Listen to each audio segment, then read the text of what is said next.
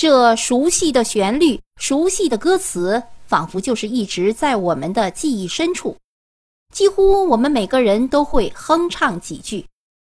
这是二十世纪六十年代中国内地最流行的歌曲之一，是在一九六零年上映的，由上海电影制片厂摄制的，由著名的导演谢晋导演的影片《红色娘子军》的主题歌。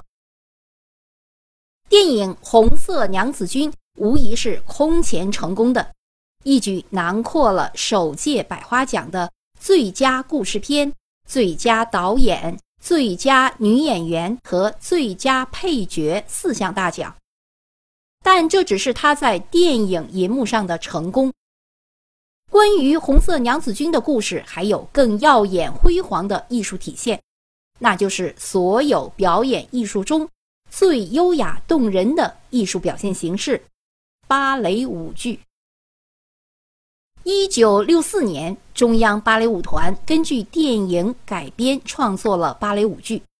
这部大型的芭蕾舞剧史无前例地成功塑造了柔中带刚、英姿飒爽的娘子军的形象，被人们评价为中国第一部表现革命题材的芭蕾舞剧。它的诞生是芭蕾舞史上的一个里程碑。芭蕾舞剧《红色娘子军》完美的结合了中国民族舞蹈和西方芭蕾舞的表现手法，创造了一出中西合璧的芭蕾舞剧。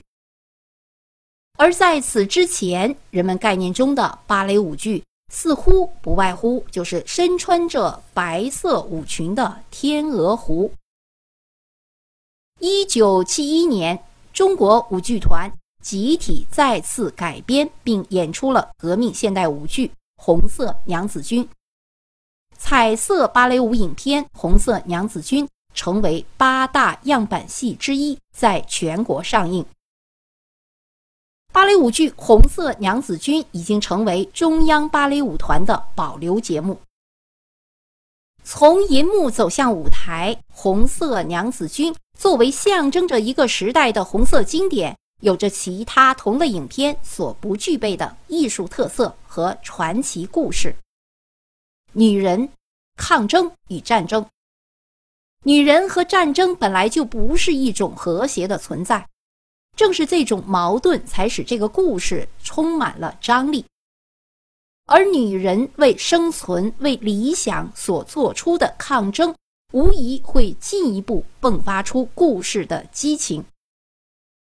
另外，在那个年代，艺术工作者还羞涩于加进爱情的素材。尽管如此，故事中仍然有着某种隐含其中的委婉与缠绵。所以在拍摄的电视剧《红色娘子军》中。导演就毫不犹豫地将琼花和洪长青塑造成了一对战火中的革命恋人，一群年轻的革命女性，一个前来指导革命的男政委。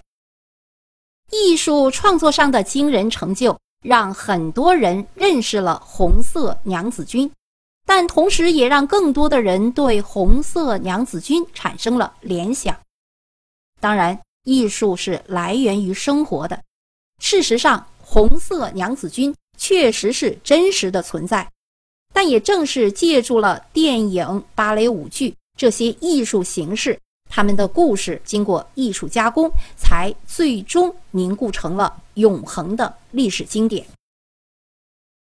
红色娘子军的故乡在海南省琼海。红色娘子军对于这支队伍来说，与其说是一个称号，不如说是一种特殊的荣誉和嘉奖。这支于1931年5月成立的女子革命队伍，扛起了应该由男人扛的枪，以娇弱之躯投入了残酷的战争。在艰难的革命斗争中，他们始终坚持不懈，并利用女性的身份之便，从事着种种危险的地下工作。最早将他们的故事从尘封的岁月中发掘出来的是，一九五七年，刘文韶的报告文学《红色娘子军》。报告文学的作者刘文韶，一九三四年出生，一九五零年参加过解放海南岛的战斗，后来当了海南军区的政治部的宣传干事。当然，这个海南军区当时是隶属于广州军区。一九五六年，为了迎接中国人民解放军建军三十周年，总政治部在全军展开了征文活动。海南军区的征文组织工作就落到了刘文韶的肩上。刘文韶走访了三四十人当年的女战士，因为女子军连的事迹丰富，写作时题材并不缺乏，所以报告文学的事件。人物、地点和主要的情节都是真实的，唯一进行文学化处理的就是大标题“红色娘子军”。女子军连的真实番号是中国工农红军第二独立师第三团女子军特务连。特务这个词在当年只是表示特别的任务，是个中性词。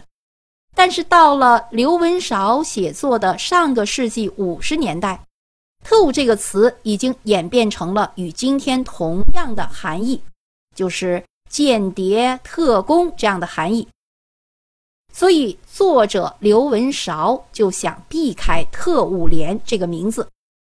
最初，他想了叫“琼岛英雄花”，琼海南的简称“琼岛英雄花”，还叫。永不熄灭的火花这样的名字，但又觉得太文气了，不够朗朗上口。思考了很长时间，他终于想到，中国自古就有花木兰、杨门女将，一直都有娘子军的叫法。